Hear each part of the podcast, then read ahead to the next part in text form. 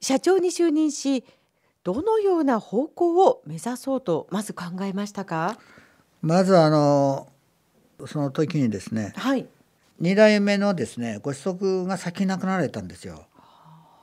それで、えーそのショックもあったりしてですねあの創業者が病院にずっと入院されているような状態でですね。実質その経営ができなくなってしまったんで私がその社長をやることになったんですけどあの大阪の病院に私がお見舞いにお伺いした時にあのあまりこうおしゃべりができるような状態じゃなくてですねただ最後に帰る時にですね「上野君頼むよな」って、まあ、苦しい息の中から言われたんですよね。で私はそれは行くんのようにずっと思っててですね私なりにあの解釈すると群馬電機っていう会社を継続してくれというかですね長く続かせてくれというそういうことをおっしゃりたかったんじゃないかなと私は理解してて。だからまず社社長に就任した時に一番最初に思ったのははい。長く続く会社ですね。長く続く、はい。うん。でそれは何のためにって言ったら社員がおりますしね。はい。また何がしか社会に貢献してるとすればですねやっぱり社会にとってもそうだしやっぱり会社は続いていくことこそが一番大事なことだなというふうに私は思いましたのでね君でもいいから長く続く会社にしようっていうのがまず私が決意したことですね。やっぱりこう自社開発というのがすごく大大事になってくるんですか、それはねいろんな業界でいろんな会社とええ。お取引させていただきたいっていうのがですねあの当社のお考え方なんですよ。一社に偏らないで。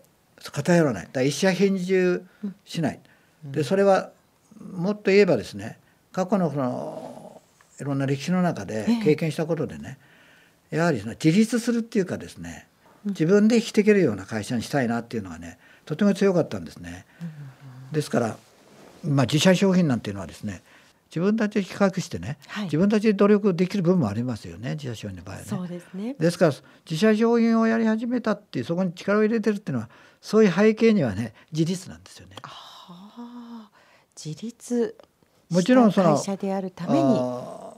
まあ、OEM って言ってるんですけども下請けの仕事っていうのはとても大事なことで、ええ。それがねあの大事あのなんて価値がないとかそうそういうことではないんですけれどもそれだけではなくてねうん。自分たちの意思でやれる部分も一部にはあった方が安定するんじゃないかなっていうのがあの考え方の基本になっていますよね。うん屋台骨としてはどちらが屋台骨になるんですか？いや今でもあのお仕事をいただいてねうんあのやってるう OM あるいは ODM があの基本的にね当社の、おまあ、ウエイトですよね。ただそこにおんぶに抱っこじゃなくてねええええ。やはりそのお客さんにもためになるようなはい。あの提案。うちは提案営業って言ってるんですけどもこうしこうしたらいかがでしょうか？みたいなところをねあ提案してってそれをお評価していただいてお仕事をいただくっていう提案営業うんですね。ですから営業は当社はねあの営業マンがやるんじゃなくて設計技術者がやるんですよ。はあ。それがね当社の特特徴ですね。だと思いますけど、うん。設計者自身がね、お客様のところへ行ってその提案をしてですね、ん。そしてお客さんから「ああ群馬電機でやった方がいいな」と思っていただいたものだけお仕事いただいてるっていうような流れですよね。はああの最近新たなヒット商品がまた生まれたそうですけれども。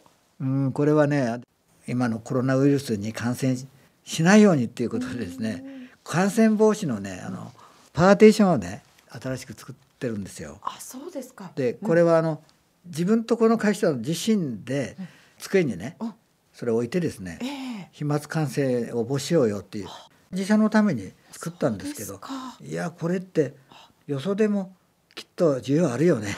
これ売ってみようよみたいな。ことでね。それであのそういう発想で少し営業したらね、ええ。あのニーズがたくさんあったってことなんですね。改めまして経営理念について伺っていってもよろしいでしょうか？そそれはですね私は経営者としてのねええ。物事を判断する時にですね悲観的に予測して楽観的に対処せよっていうのがですね私の経営判断のあのバックボーンにしてるんですよ。あ物事の先々を考える時にね悲観的というかですね厳しく見ていくということですかね、今日より明日今月より来月今年より来年これは良くならないよと。悪くなるよ。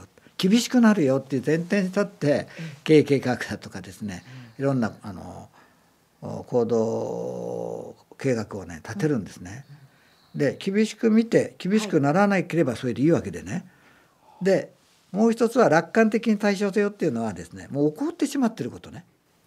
これはあの悲観的しなならないでですねもう起こってしまってるんだから、淡々としてね処理していこうよあということであのこの2つを行動基準あるいは経営計画を立てる時のですねはい。あの見方考え方の今日にしています。